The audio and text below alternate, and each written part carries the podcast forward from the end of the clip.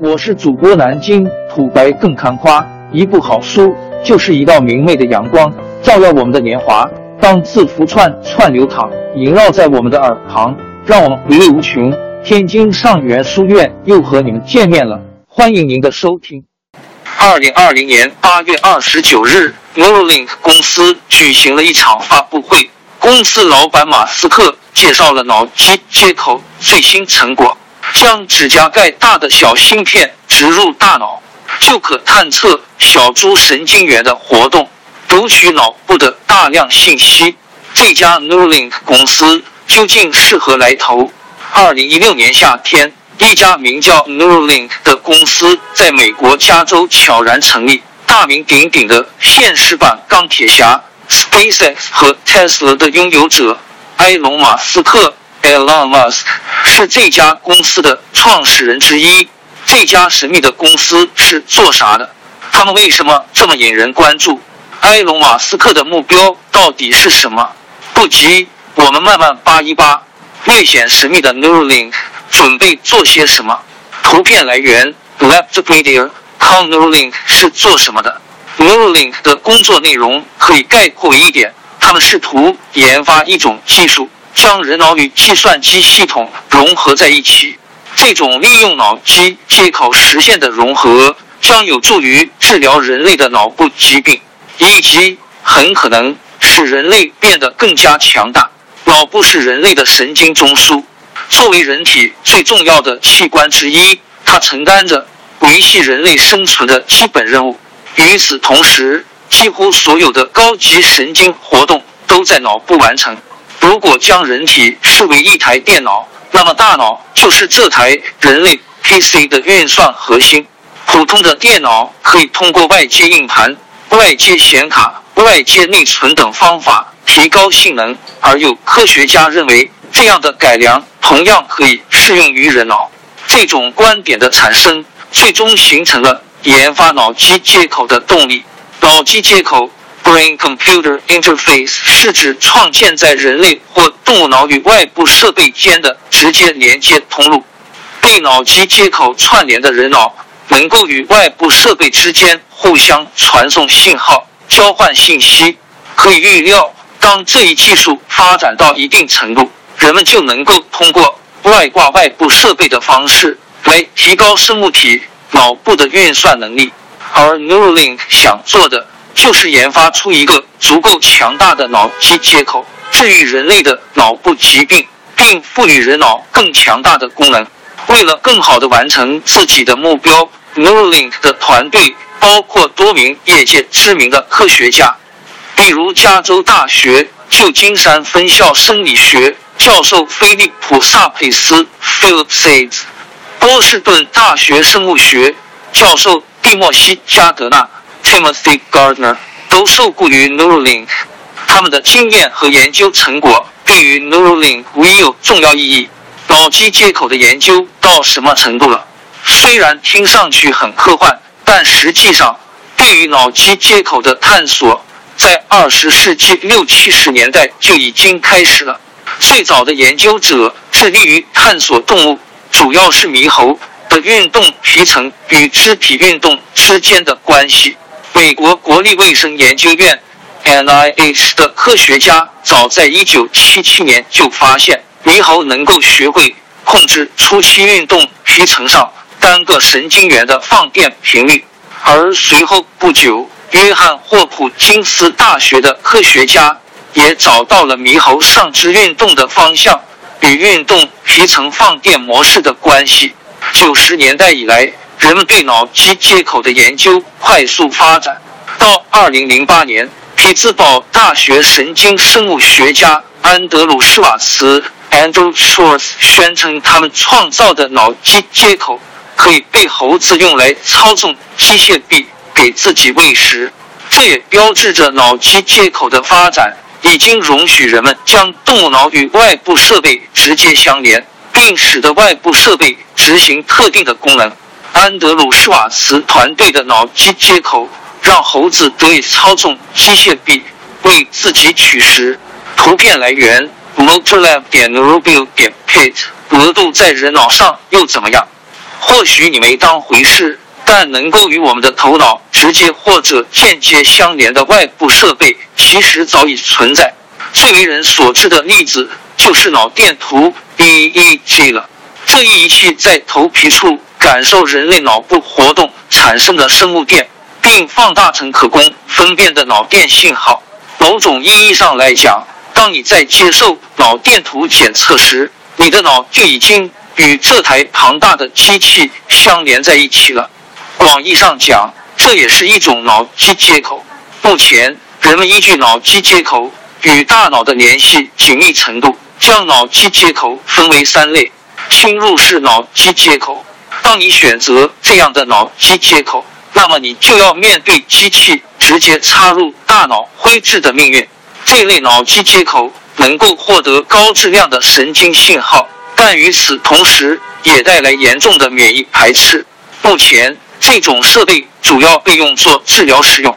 科学家利用侵入式脑机接口重建病人的特殊感觉，恢复瘫痪病人的运动功能。目前主要的成功案例来自一名叫做威廉·多贝尔 （William Double） 的科学家。一九七八年。多贝尔在一名盲人的脑内植入了六十八个电极组成的阵列，这一尝试使得盲人产生了光幻视，又称眼内闪光，是视网膜受到刺激时产生的感觉。在随后的调试中，接受这种治疗的盲人能够在有限的视野内看到低分辨率、低刷新率的点阵图像。二零零二年，接受新一代系统治疗的患者。恢复了更多的视力，甚至可以在研究中心附近驾车慢速前行。同一阶段，在恢复运动功能方面，脑机接口研究也取得了显著的进展。双目失明的严斯 （Jens Naumann） 在仿生眼的帮助下得到了一定程度的视力。这样的系统用眼镜上的摄像头、腰间的电脑处理器和植入脑部的微电极阵列。三部分组成。图片来源：Jens Norman Greenfirst.com。部分侵入式脑机接口及那些植入颅腔但位于灰质之外的脑机接口。这其中最典型的例子是皮层脑电图 （ECG），是将与常规脑电图相似的电极直接植入大脑皮层。华盛顿大学的科学家曾利用这个技术。让一名少年病人能够只靠脑电玩《太空侵略者》，也就是我们熟悉的小蜜蜂类游戏。但研究者同时指出，利用基于皮层的脑电图实现超过一维的运动很困难。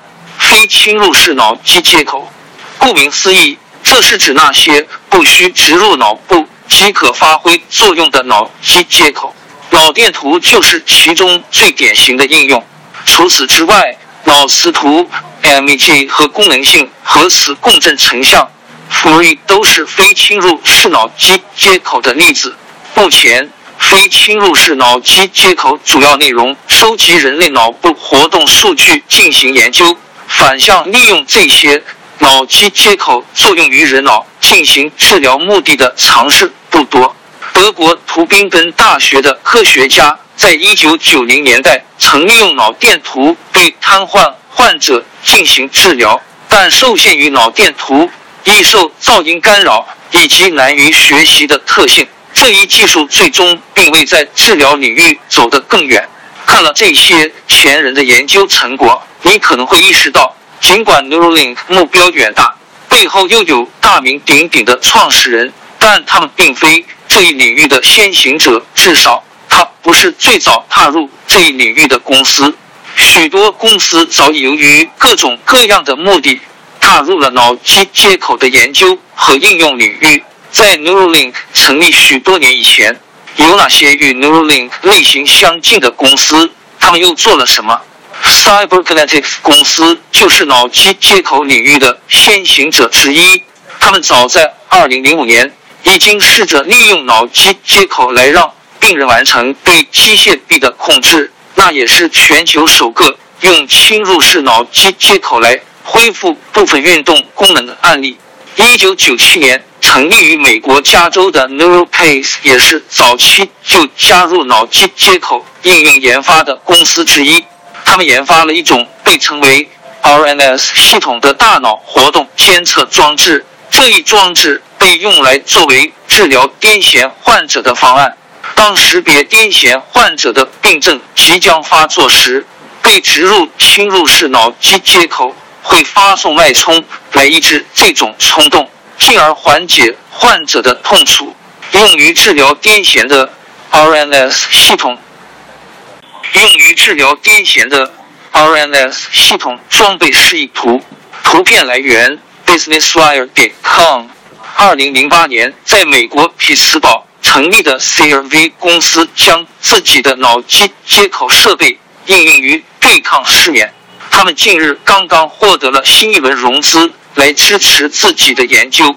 位于美国匹兹堡的创业公司 n o b l e 致力于医疗领域以外的脑机接口应用研究。他们利用脑电图技术来记录人类的大脑活动，并进行分析数据。利用这些数据，他们试图研发一种。脑机接口来使得用户可以直接利用意念完成对外部设备，比如玩具和汽车的操控。而另一家公司 Brinko 则致力于利用外部的脑机接口与可穿戴设备来对人类进行训练，通过神经反馈的方式改善一部分人们注意力不集中的问题。根据埃隆·马斯克本人以及 Neuralink 放出的消息来看。Neuralink 目前的主要研究领域与 NeuroPace 类似，都是进军医疗领域，利用脑机接口来对抗癫痫、重度抑郁，甚至帕金森综合症等目前难解的神经疾病。如果他们能够证明自己设备的可靠和安全性，他们将向更远的未来出发，而这里面就包括那些利用外接设备强化人脑计算。和认知能力的脑机接口，埃隆·马斯克为什么关心脑机接口？这样的问题，除了马斯克自己之外，恐怕没有人知道正确的答案。但一个传播非常广的说法是，这名硅谷巨人希望通过这种方式来对抗越来越强大的人工智能 AI。在过去的三年中，马斯克多次表达自己。对人工智能发展过快的担忧，他的担忧不仅仅写在他接受的或大或小的采访中，也表现在自己的实际行动中。在 DeepMind 造出围棋打遍天下无敌手的 AlphaGo 之前，马斯克就已经是 DeepMind 的投资人了。但他表示，自己的这笔投资并非为了财富回报，而是为了提醒自己。时刻警惕人工智能的发展，他对人工智能的恐惧也使得他与谷歌联合创始人拉里·佩奇 （Larry Page） 的关系产生了裂痕。在他眼中，这家不停创新的公司最可能创造出人们意想不到的邪恶之物，使得 AI 最终失控。人们猜测，正是由于对 AI 所持的态度。最终促使埃隆·马斯克走入脑机接口这一领域。在许多科技公司正醉心于创造出不可战胜的人工智能时，他准备站出来，让人类具备对抗 AI 的能力。通过另一部分技术，当然，硅谷也有评论认为，马斯克的动机远不如自己声称的那么伟大。防备 AI 威胁也好，帮助人类也罢，都是为了。将自己所持有的公司粉饰成正义的一方，并获取更大的利润。真实情况是怎样的？没有人知道。在传统工业的眼中，埃隆·马斯克是一个离经叛道的怪人。在特斯拉横空出世之前，没有人认为电动汽车将会成功进入市场。在 SpaceX 崛起之前，人们更不认为低成本火箭能成大器。这一次，马斯克还会再一次证明自己吗？面对未来关于伦理的争议，Neuralink 还能站得住脚吗？没人知道。但这注定会是一个不同的时代。王朝更迭，江山易主，世事山河都会变迁。其实我们无需不辞辛劳去追寻什么永远。活在当下，做每一件自己想做的事，去每一座和自己有缘的城市，看每一道动人心肠的风景，珍惜每一个擦肩的路人。纵算经历颠沛，尝尽苦楚，也无怨悔。